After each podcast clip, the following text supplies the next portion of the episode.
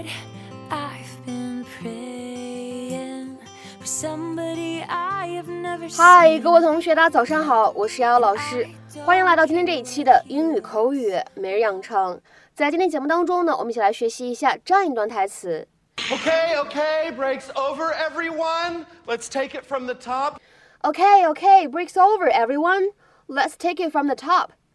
好了好了，各位同学，休息时间结束了，我们再从头来一遍。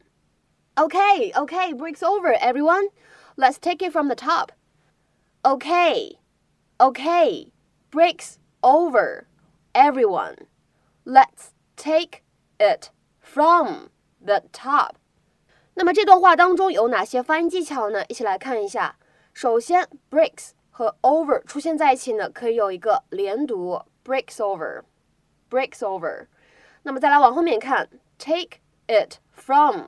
在这里呢，前两个单词可以做连读，而后两个单词呢有不完全爆破的现象，所以呢，这样的三个单词 take it from，我们呢可以读成是 take it from，take it from，take it from。Hey Emma, doing the show, it feels like we've become like a little family, huh? You mean like you're my brother? No, no, I don't. Oh no! They're back!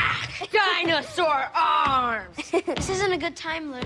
that is hilarious. Half boy, half T Rex. One foot in both worlds. Wanted by neither. Roar! Luke, that's a great way to stretch out a shirt. Okay, okay, breaks over, everyone. Let's take it from the top. Listen, we're running 20 minutes long, so we're going to go ahead and cut the Bollywood number. Can I go? I'm late for soccer practice. You know who else missed soccer practice, Delroy? The cast of Rent, and now they have a Tony. We have a Tony.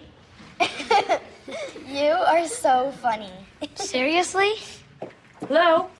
那么在今天节目当中呢，咱们就来一起学习一下这样一个短语，叫做 take it from the top。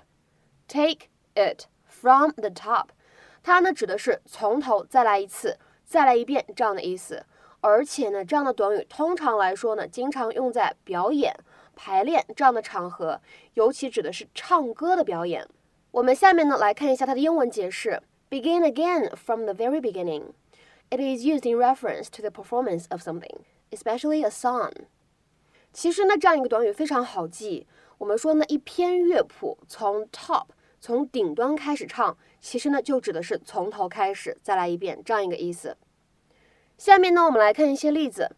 第一个 ，No, no, no, you are still coming in too early with that high note, James. Let's take it from the top, everyone. 呃，不不不，你的那个高音还是唱的太早了，James。我们所有人呢，重新再来一遍吧。No, no, no, you are still coming in too early with that high note, James. Let's take it from the top, everyone. 那么再比如说，看第二个例子，Is everyone who's in this scene here? Good. Let's take it from the top. 这一场所有的演员都在吧？ 好的，我们从头再来一遍。Is everyone who's in this scene here? Good. Let's take it from the top. 那么再比如说，看最后一个例子，The conductor stopped the band and had the players take it from the top again. 那位指挥让乐队停了下来，让所有的乐手呢从头再来了一遍。The conductor stopped the band and had the players take it from the top again. 今天的话呢，请各位同学尝试翻译下面这样一个句子，并留言在文章的留言区。 好，我们再从头来一遍啊，这一遍可别犯错了。好，我们再从头来一遍啊，这一遍可别犯错了。那么这样一个句子应该如何使用我们刚才讲到的短语来造句呢？期待各位同学的踊跃发言。我们今天节目呢就先讲到这里，拜拜。Just like the sky and blonde hair, wavy and light, and six foot two is my favorite. But Lord, I looks like. And I've been getting so.